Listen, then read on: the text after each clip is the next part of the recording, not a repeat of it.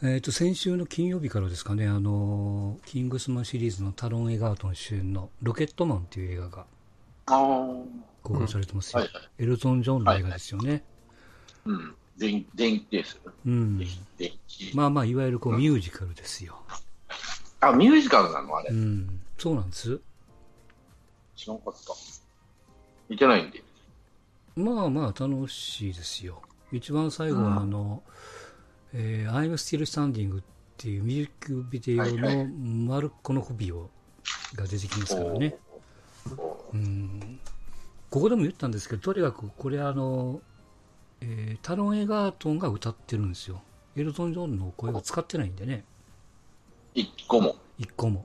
相当うまいですよ。うん。へえ。あれとは違うよね。ボヘミアンは。そうそうそう。あれはもうね、フレディの声を使ってますね。歌をね。うんうん8割方フリーでいいやね。うん。がもうマルコ・タロン・エガートンですね。だからこいつのサントラ出てますけど、すごい出来がいいですよ。うん。まあね、ちょっと機会があったら見に行っていただきたいなという。まあ、監督さんがさっきのボヘミアン・ラプソディの再ブライアン・シンガーの後を受けた監督さんかな。テレサ・フレッチャーっていうね。で、このフレッチャーさんが次にボーイ・ジョージの監督するって言ってたんですけど、これまた電気？これも電気です。まあ、ただ、まあ、現存してるんでね、どういう風にするか知りませんけど、あの人、ああの人まだ亡くなってなかったんだよね。まだいてあるよね。うん。えーっとね、主演がソフィー・タナーって言って、あの、えー最近では X メンの映画に出てますわ。ジーン・グレイ役の、ね、人ですけども、ゲームブ・スローンズかなんかにも出てましたけどね。うんあと、電気映画で言うと、アレサ・フランクリンの映画も、来年の8月ぐらいですよ。あれさこれかうん。アレサ・フリンカーも去年かな、亡くなったのね。うん。うん。なんかそういうの流行りないよね。あの、うん知ってる、まあ、そうかな。知ってる人って言ったらおかしいけども、うん。なんていうかな、ポップスターってやつやうんうね。ん。うんそのうちマイケルもやるんじゃない？マイケル・ジャクソン？うん。あーマイケルジョージ・マイかケ、ルでもいいけどね。うん。あーデビッド・ボーイかもしれん。もしかしたら。そうかもしれんね。ああの人の半生もなかなかのもんやでね。絵になるかもしれんな。うん、70年代のああいうのって結構派手じゃん。うん。ああそうね。あのグラムロックとかさ、ああいうはいはいはい世代。うん。で誰もが知ってるっていうかね、大体の人が知ってるうん。し、いろんな、あの人もいろんなことあったしね。はいはい。だから今挙げた世代っていうのはちょうどストーンちゃんとか僕らの世代から、ジャンコさんなんかはそれより一つ下なんで、名前マドンナを知ってるぐらいっていう感じなのかな。ですね。うんですね。ふわっと知ってるぐらいですね。そうやね。マドンナが中学、小学生ぐらい？ああ。そうそう、だからマドンナが僕ら大学生やったからね。うん。ううん大学生の後半やったな。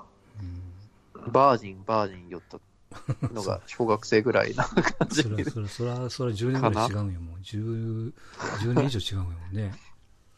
うん。うん、まあそりゃそうなるわな。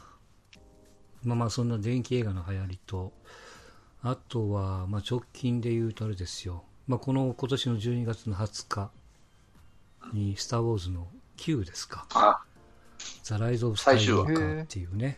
うん、これが公開ですよ。で、えーまあ予告編は前から出てたんですけど、昨日かな？今日かな、なんかやってた。うん。あのー、2番目の予告編が出てきたんです。目覚ましテレビかなんかでうん、でその最終今の予告のラストにフードをかぶって赤いしかもデュアルなライトセーバーを持ってる、えーデイジー・リドリー演じるレイっていうのが出てくるんですねた。うん。色が赤やんっていうねダークサイドやみたいなそんな感じのシーンがちょっと最後にあってタイトルが出てたんで、うんいろいろ匂わされてますようん。アメリカのポスターがちょうどね、左に、えーその、えーレイ、で、右に、えーカイロレンっていうアダムドライバーがやってる。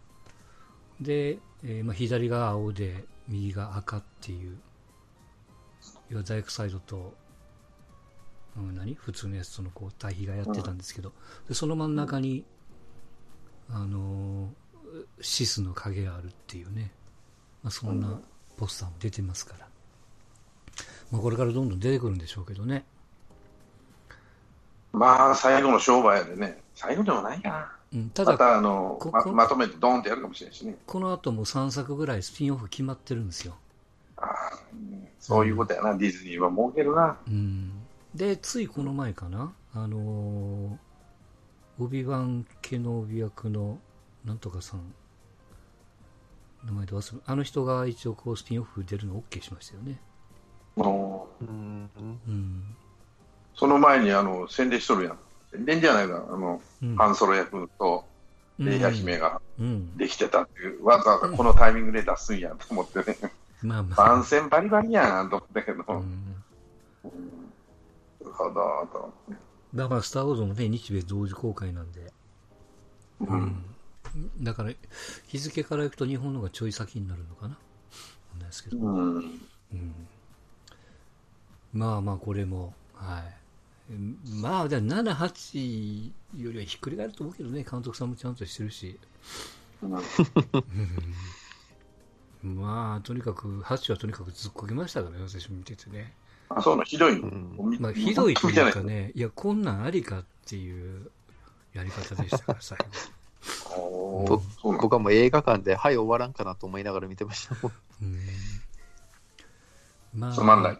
まあまあ、だから特にまあ、修行のシーンがいろいろあっての過程やからね、ちょっとまあ、辛いっちゃ辛いんでしょうけど、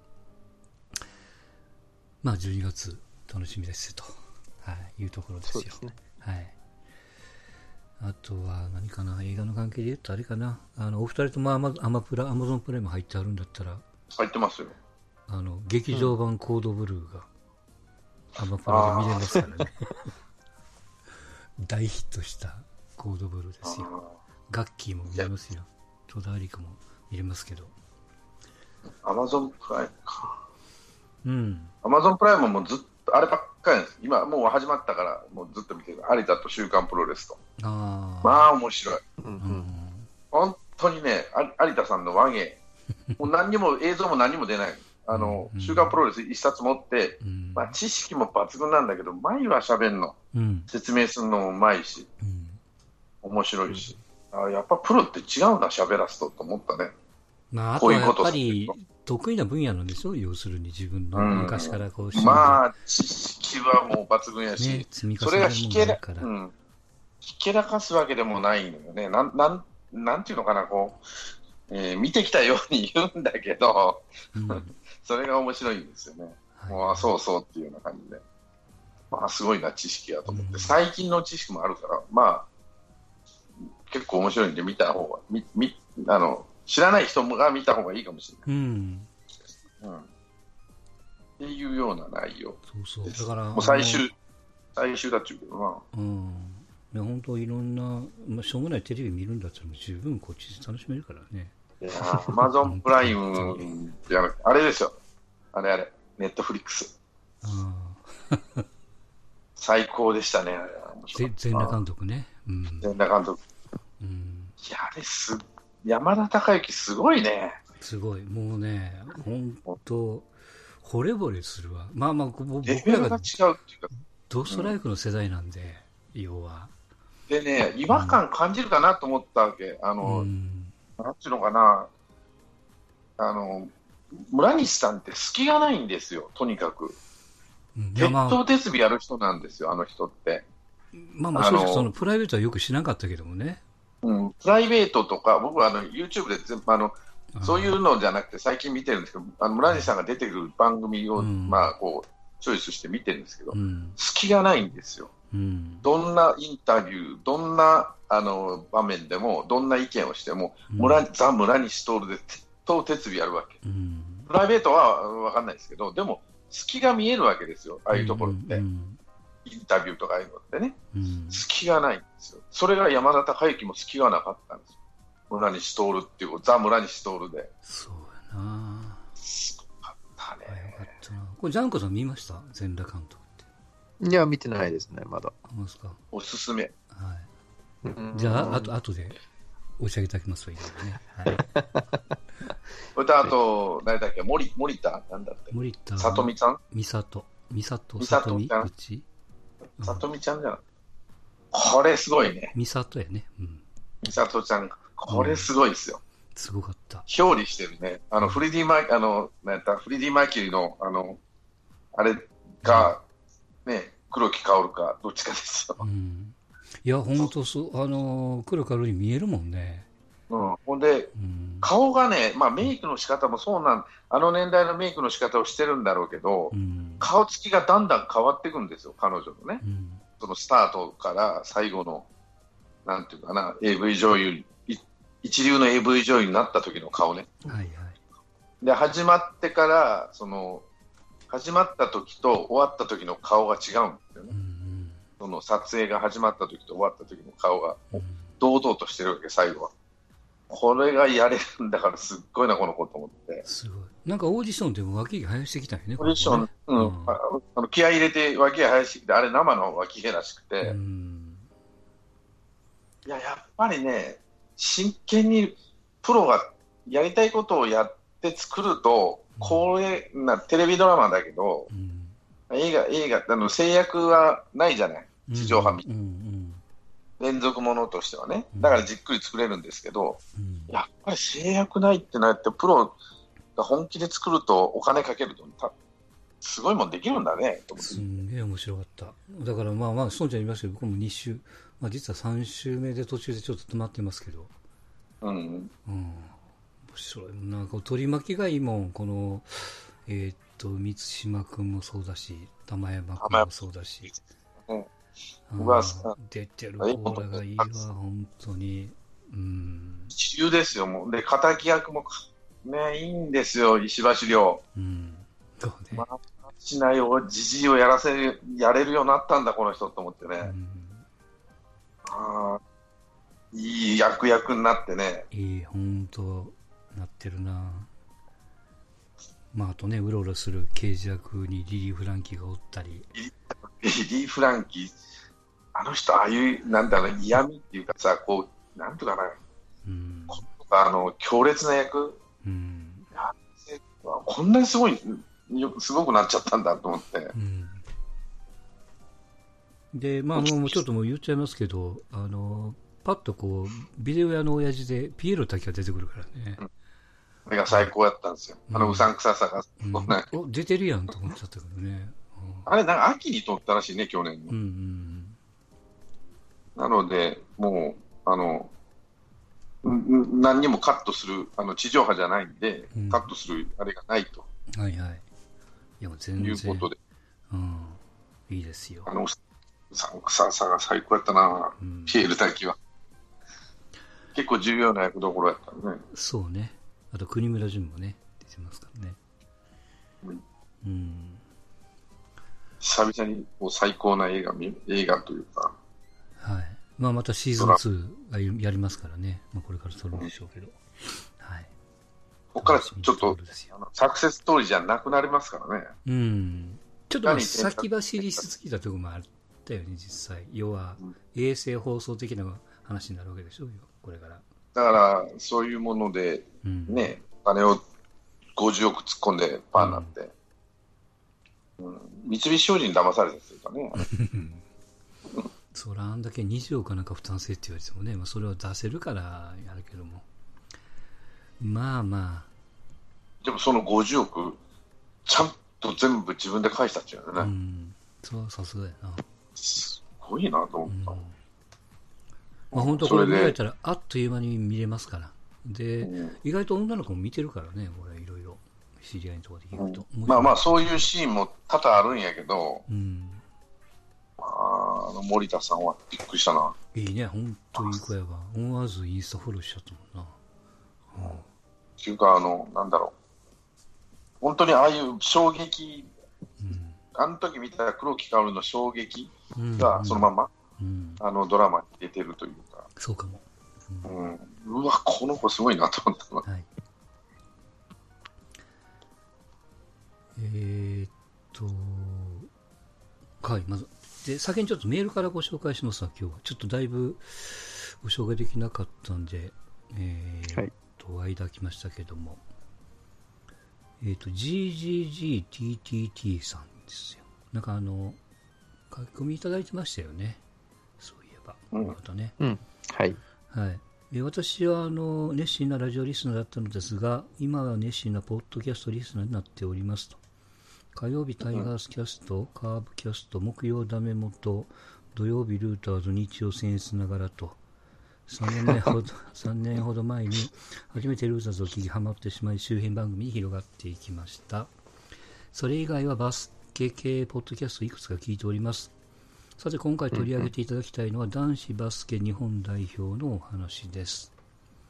えー私は小学4年生から大人になった今までバスケをやることも見ることも大好きで続けております。去年から NBA にハマっていらっしゃるマックスさんにはぜひ男子バスケ日本代表を見てほしいのです。男子バスケ日本代表は過去最強の代表と言われており、今年の9月に中国でえーバスケワールドカップに出場来年夏は東京オリンピックに30年ぶりぐらいに出場を決めておりますそして何より、今年 NBA ドラフト9位指名の八村や昨年から NBA 通営契約の渡辺裕太も両大会に出場するためぜひこのタイミングで日本代表にも興味を持っていただきたいのですと、えーちなみに私は、えーワールドカップチケットを取ったため現地観戦しに行ってまいります、えー、すごい。はい、これからも楽しい放送を楽しみにしておりますとはい。ありがとうございます。えーはいもあとまあちょっと追伸で書かれてるんですけどこの方まあちょっと私この番組で息子の引っ越しの話をしてう、うん。どうやらその辺をこう聞く限りでは息子の家のご近所に住まれてるようなあ、そうなんえー、はい、よく知ってますよとか、あの辺はみたいなね、はい、スーパーもよく行ってますみたいなメッセージもいただきましたが、なるほど。はい、うん。あと奥さんのお父さんが巨人ファンだということで、いいお父さんやん。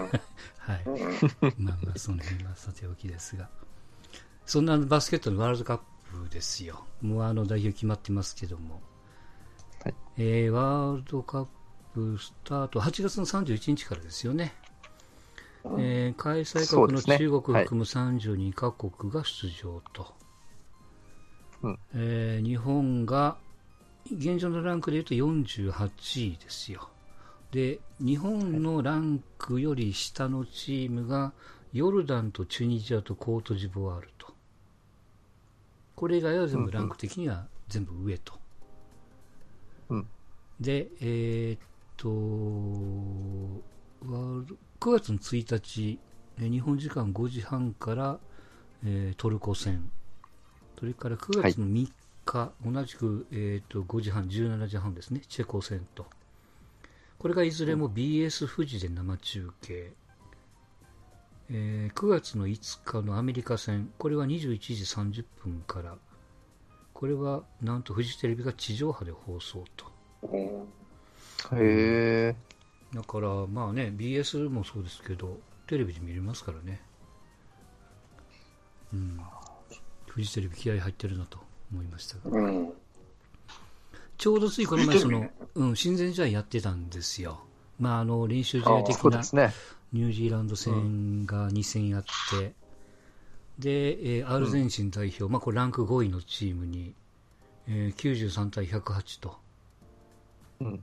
えー第4クォーターの2分ぐらいまでに6点差に追いついたんですけども、そこからバカバカ点取られ、結果的に93対108で負けたと。うん。試合後の、えーヘッドコーチ、ラマスさんかな、うん。まあ、範囲はもうズバリスリーポイントシュートだと。うん。うん。まあ、それはもうスリーポイントっていうのはもう、まあ、NBA というかもう世界的なもうオーソドックスな、もうとにかくうん。それで点を取っていく方がっていう考えですからね、日本はまだまだその域にまあ達してないんで、ちょっと目を離すと、マークが甘くなると、遠目からシュートを打たれて、点バンバン取られちゃうっていうね。うん。うん、ただ、まあこの試合は、まあ、あの期待通りのエース八村、それから、えー馬場、えーファジーカス、うん。渡辺裕太、渡中大輝と、まあこの辺が複数、えー2桁得点をマークという感じ。それからその次の2戦目、ドイツ代表、これランクの22位と。これは86対83で勝ったんですよね。まあ、ヨーロッパ勢にそう,、一回も勝ったことない日本が世界ランクの22位のドイツを破ったということで快挙って言われてますけど、うん。まあ、これはあの、まずあの日程が日本は中1日だったんですよ。うん。でドイツは連戦だったんですね。前の日もやってたんで。あまあその時のコンディションとかあとは、まあ、基本的にワールドカップの直前なんで 勝ち負けよりもいろんなテストとか内容重視の点があるんで、まあ、単純にこの勝ち負けだけでいくと喜んでどうなのっていう、まあ、事実、えーさっきのスリーポイント。日本はこのドイツ戦は15本かな？スリーポイントを打って。うん。ドイツは40本ぐらい打ってるんでね、うん。う。うんん。まあ、もちろんそのあの入る確率も違いますから。うん。このゲーム良かったのはあのサンダーの、えーシュローダーをのシュートをブロックした八村っていうのがね光ってましたけど、うん、やるなと思いましたけどね、はい、うん。まあまあえーっとで勝ってあとはチュニジア代表これがあの格下の51位と。これには76対78で負けたんですが、まあ、連戦続くんで八村とかえーっと篠山を外したんですよ疲れるかうんらという、うんうんうんでしたね。うんはい。でまあまあ力的にもトントンで最後の最後土壇場で残り1秒で勝ち越し点決められてひ負けたっていうゲームだったんでねうん。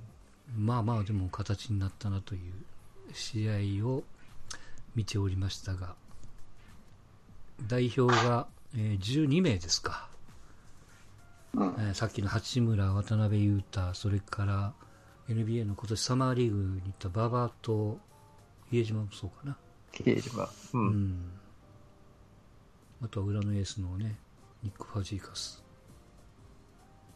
まあ代表見てると、ほとんど東京のチームだなと思っちゃいましたけどもね、メンツがね。ああ、そうですね。ううん。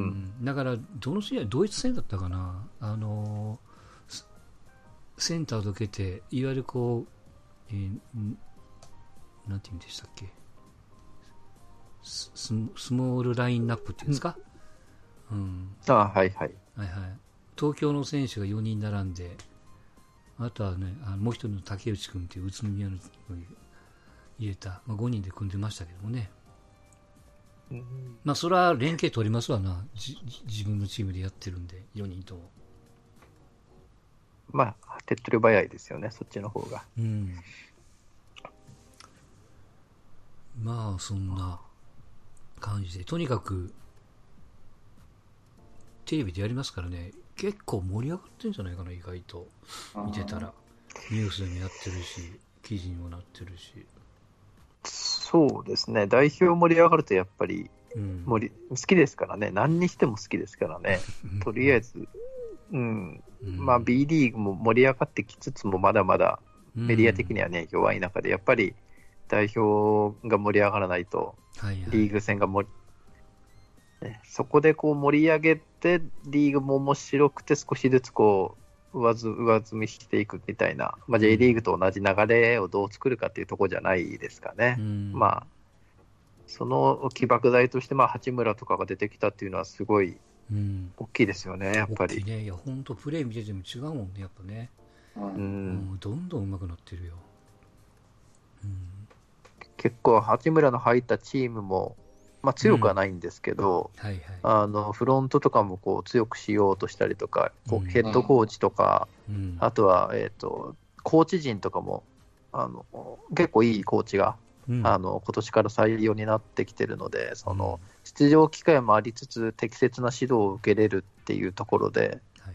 結構理想的うん。なうんあのチームに今のところは入ったんじゃないかなっていう気はしますけどね。そうね。だからまあ本当にもう大事にしてもらえると思いますよ。うん、いいチームに行ったなと思うな、やっぱね。うんまあだからこそ早めに指名はしたんでしょうけどもね。そういうその、そうですね。受け入れる体制が取れるっていうね。そう。まあ、まあまあ、あとはね、どうやって、まあ、出場機会とかっていうのも多分ある程度取れる、もえもらえると思うんでですね、ウィザーズなら。うんうん。あとはその楽天 TV がどういう感じで、うんうんあの、見やすくしてくれるかっていうところじゃないですかねそ。うね、もうちょっとこううんいろいろあの、まあ、制約を甘くしてもらえると、せっかくね、向こうへ行って、まあ、確かに独占したい気持ちはや分かるけども、1年目なんで、もうちょっとこう切り売りしてもいいんじゃないのって思うけどもね。そうですね。やっぱどうしてもね、アプリで見るってうんいうところだけになっちゃうとやっぱ苦しいですからね。うん昔みたいに BS で放送したりとかってい、そうなんか少しこう、う、うん無料で見れるこう脅迫みたいなのを作ってもらえると入りやすいんですけどね。まあ、それを入り口にすればいいからね。うんまず一発目の入り口がまあ代表戦かな。うんまあ3つとも負けると思いますけど、多分さすがに。まあもちろんね。うん。うんあとアメリカ代表があんましこうビッグネームが今回選ばれてないんで、そうねうんうん。なんかな、ドノバン・ミッチェルとかかな、多分ちょっとってなるのが。まあまあでも日本からしたらもう対アメリカってことで、まあ、勝手にテンション上がるでしょうからね周りが上がるのかな、そうですねかえってちょっ選手はう？んうん、かえって前線できたから、なんかメディアとかがね、ああこう盛り上げてくれるのかもしれないですね、うん。こう過度に。うん。まあ、ね、バスケだったらちょっとニュース出てましたけど、スサノ島根のスサノマジックの株をバンダイナムコが買ったりとかですね。う、ん。へえ。何パーセントは20 25%そうぐらいでしたっけ？結構なパーセンテージだったと思うんですよ。だからまあ早速あのこうミュージックビデオ的ななんかあれです。なんか作ってまして YouTube に流してましたけどね。へえ、あそうなんですね。うん、うん、やっぱそういうところまあ得意でしょうからね、うん、そう、どこだったかな？鹿島アントラーズもどっか買いましたよね。メルカリだっメルたかな？カリ。うんそうそうそう、メルカリだね。う。うん。んあれですよね。スミキンが売ったんでしょ？うんスミキング売りましたね。うんうん。お金なくなっちゃったんだよな、スミキンってこと。厳しいのかな。まあ、だからまあね、こう、す勢いのある企業っていうんですかね、うんがこう、スポーツ、まあ DNA が一番成功してるのがちょっとあれなんですかね。うん、こうなんていうかな、その野球みたいになんこうずっと持ってくれとか、なんか一回持つと、もう二度と離すな的な空気があるじゃないですか、特にプロ野球は。うんうん。うん。うん、でも、その球団の体制さえ維持ができれば、オーナーは変わっても、極論言うと、いいわけですよね。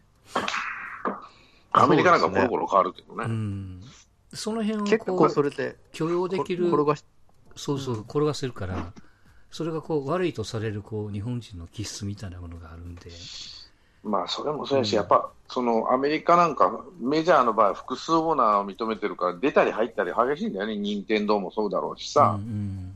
うん。その一つや二つのオーナーが入ってきたって、変わったってね、うん。で逆にどこだったっけ、ドジャースなんか伝統的に昔はあの一家で持ってたわけじゃん、ずっと。うんうん。あピーターオえなピーター・オマリだった？な名前忘れてたピーターオうん。うん。あそこの一家は手放したんですよね、確か。う。んで、いいところに買われたもんで、うんそのでっかい資本がバンバン入ってきて、今やもう上昇軍団になっちゃったんだけどう、んあと、どこだ、ヤンキースなんかスタインブレーナー一家か。うんで、そういう伝統的なところもありゃ、その複数オーナーでね、いろんなところが出たり入ったりする、そうそう。うん、お金を集められるようにするっていうところもあるんで、うんそうしやいいんだけど、ただ日本は、なん、なんだったかな、複数オーナー嫌がった理由が。なんかあるんだよね。外資が嫌がる理由は分かったん、分かるんですよ。うんアメリカが入ってこられると、アメリカ2軍になるのが嫌だっていうのがスタートだよね、話の。うんうんまあ、ただちょっと、その環境的にも、まあ、そさっきのカシオじゃないけども、その金銭的にもね、うんで、バスケット来るかね、これから。まあ、そのめちゃくちゃ来るかって言ったら来ないと思いますよ。それはプロ野球と比べたら来ないと思いますけど、うんまあ、少しずつ認知され出してはきてますからね。うんまあでも、どの道あのスター選手が、そうね。どうかな、まあそこら辺ぐらいじゃないですか。どの道あのスター選手は絶対海外に行くようになるんで、うん。うん、それがね、その市場市場がちゃんとつく、まあ、J リーグって今もうちゃんとなってるじゃないですか。そのうん。ファンとサポーターとチームとっていうのが、ある程度こう、あの、サポーターの人数もね、囲い込んでて、だから今みたいな感じで、こう、堂安とかいる、もう若いうちからどんどん出ていってしまったとしても、まあ、支える側は、まあ、支えましょうという感じなんでしょうけど、うん。ね、そのどんどん、じゃあ、今の B リーグで有名な選手っていうのがどんどん海外に行き始めた時は、それを受け止められるのかどうなのかなっていうと、まだそこはちょっと分かんないですけどね、ね。うん。J リーグまだは。うんうん、まだ日本人がそこまでのレベルじゃないっていうのもあるのかもしれないね。うんそのうんこれ野球と一緒でさ、しなんていうの、トップリーグの市場がちっちゃいじゃない。サッカーって異常にでかいじゃん。ヨーロッパ全土でトップリーグがあるわけでしょ。そうすると、チームだけで何百ってあるわけだけど、やっぱトップリーグって NBA ってなるとね、やえー、と野球だったらメジャーが30でしょ？NBA って何チームあるのか知らんけど、20チームぐらいあるの？30 30かぐらいだったかな32としたら、だから、やっぱ市場がちっちゃいじゃない？どうしても頂点が。ヨーロッパがあります。うんヨーロッパ、うんだからそうすると、ヨーロッパのレベルってのはどんなもんなのか俺わかんないんだけどさ、まあでも、スペインとか、うん。アメリカよりはやっぱ下なんでしょ？あ、もちろんそれは、もう規模的なアメリカはもうダントツですから。だからアメリカの株リーグなわけでしょ、そのヨーロッパっていうのは。まあ言い方悪いけど。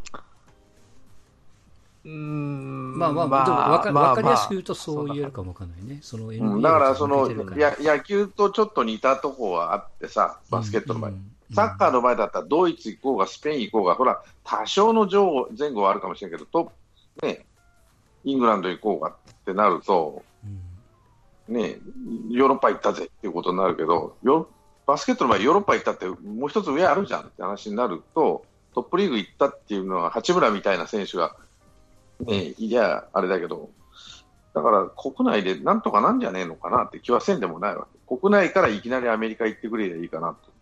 そういうふうになれば、ただね、あの、いやなかなか難しいと思いますよ。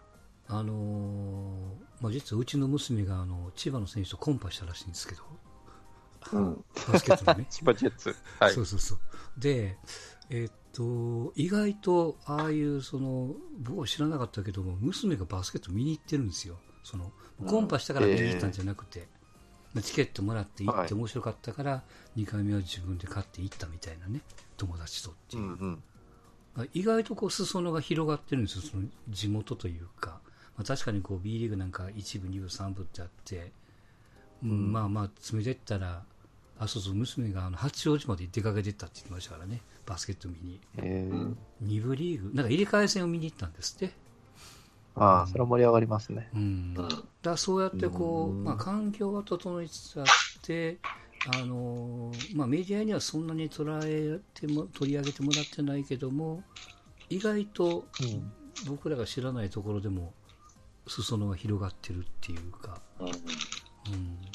まあそういうことができてるんであればね、もちろんこう規模的には野球と比べるともかわいそうやけども、うんまあ応援のスタイルがこあの、うんうん個人的に僕好きではないですけど、バレーボールにちょっと似てるとこありません？ー ?B リーグとか見てて。そうね。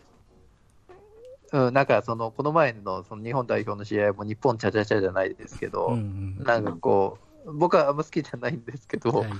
そういうのをこう見ながら、なんか、なんかバレーボールと似とるから、女性もしかしたらちょっとね、うんバレー好きだった人とかってなると、結構入りやすいあののかなっていうのは。応援しやすいと思いますよ、サッカーと違って。うんうん。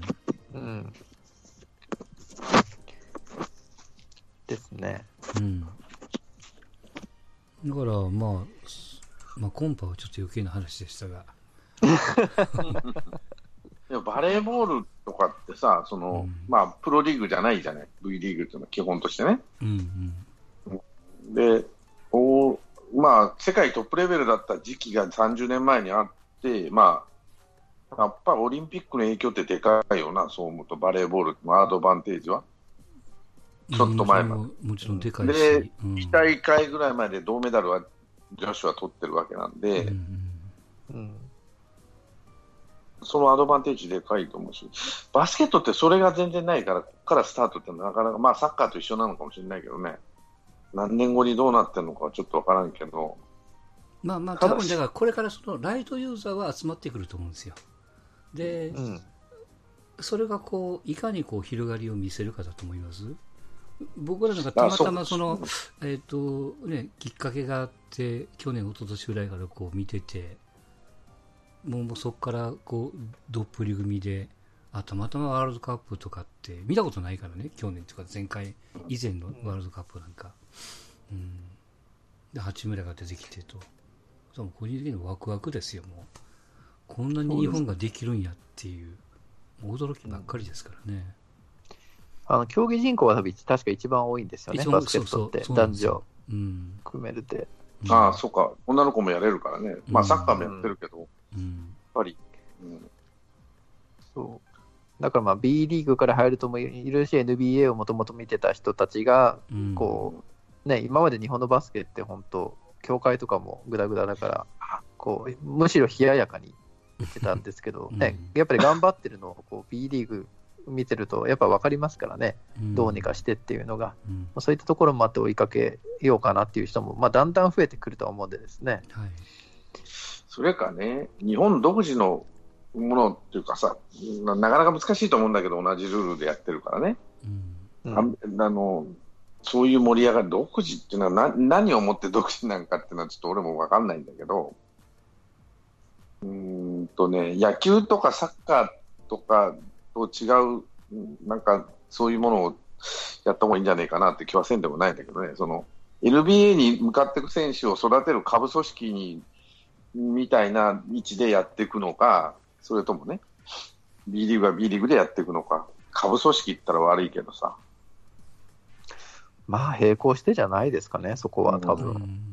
まあ、下部組織って言葉はあれやけども、そういう目標を置いてあげる方が分かりやすいかもですよ。うん。ううん。んまあまあ、その下部組織じゃない方向にするってなると、もううん。プロ野球みたいにもうガチガチにあの鎖国方向うでんやるしかないじゃないですか。それってもう、うん。あの、旧大前の組織で、しかもこうね、ファンの囲い込みがしっかりできてたりとかうん。するからできることであって、新しい組織でその鎖国的な考えっていうのは受け入れられないと思いますよ、多分。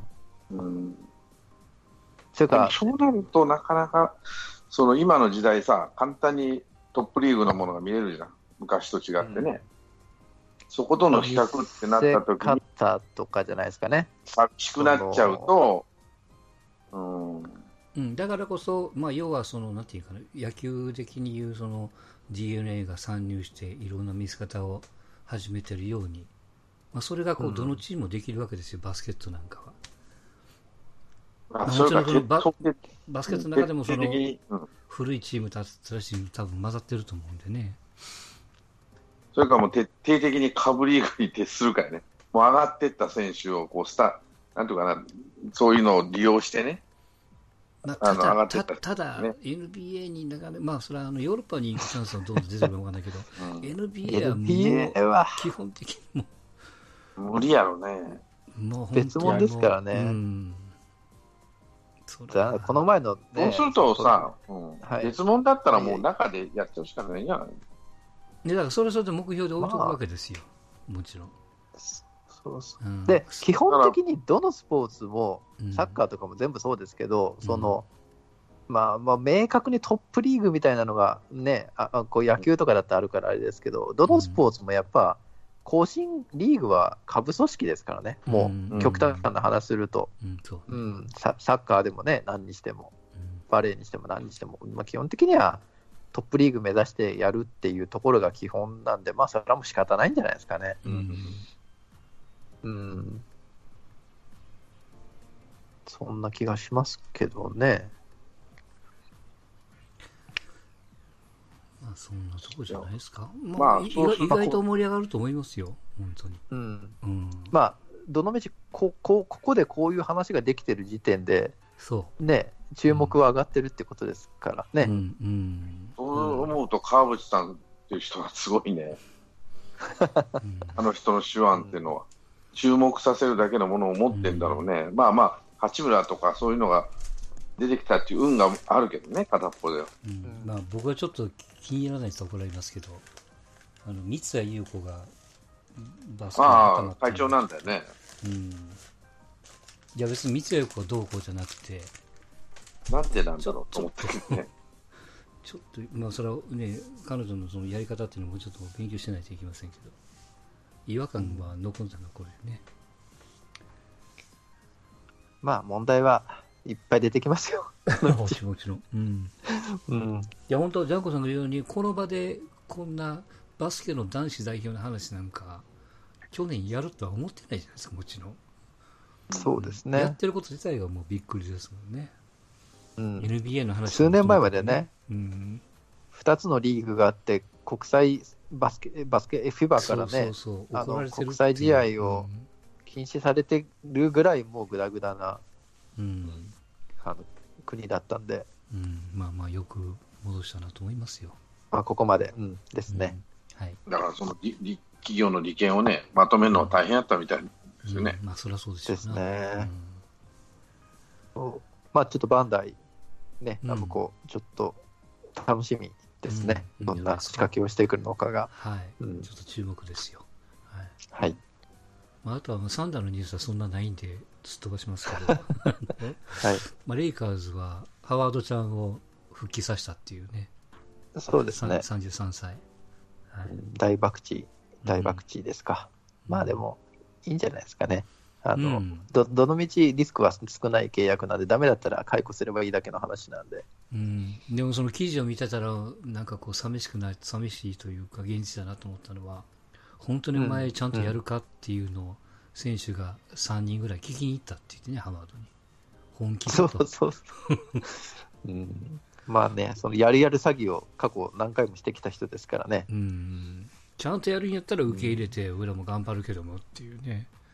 うん。そう、もうだからあれなんですよ。結局はその、なんですかね、表舞台にこう立ちたい人なんですけど、うん。今のそのバスケット的に言うともうその黒子の役割しかないんですよ。あ。まあまあね、そうかな。あのカット、うん、そう、はい。だからそこを受け入れ、いや、サブの仕事を受け入れるか受け入れないかっていうので、うん。今までは受け入れるよって言いつつも、ね、サブになったら文句言うみたいな、まあ、そんな感じだったのが、ね。まあ、今回、うんどこまで本当に飲み込んでやれるかっていう、うんまあ、レブロンいるからちょっと違うと思いますけどね、多分、うんうんまあ、楽しみですね。はい。まあ、サンダーはパターソン首切ったぐらいですかね、直近のニュースで言うとね。1ヶ月ぐらい前ですけど。はい。うん、まあ、まあ、まあちょっと辛い一年、まあまあ、そんなとこですよ。はい。はい。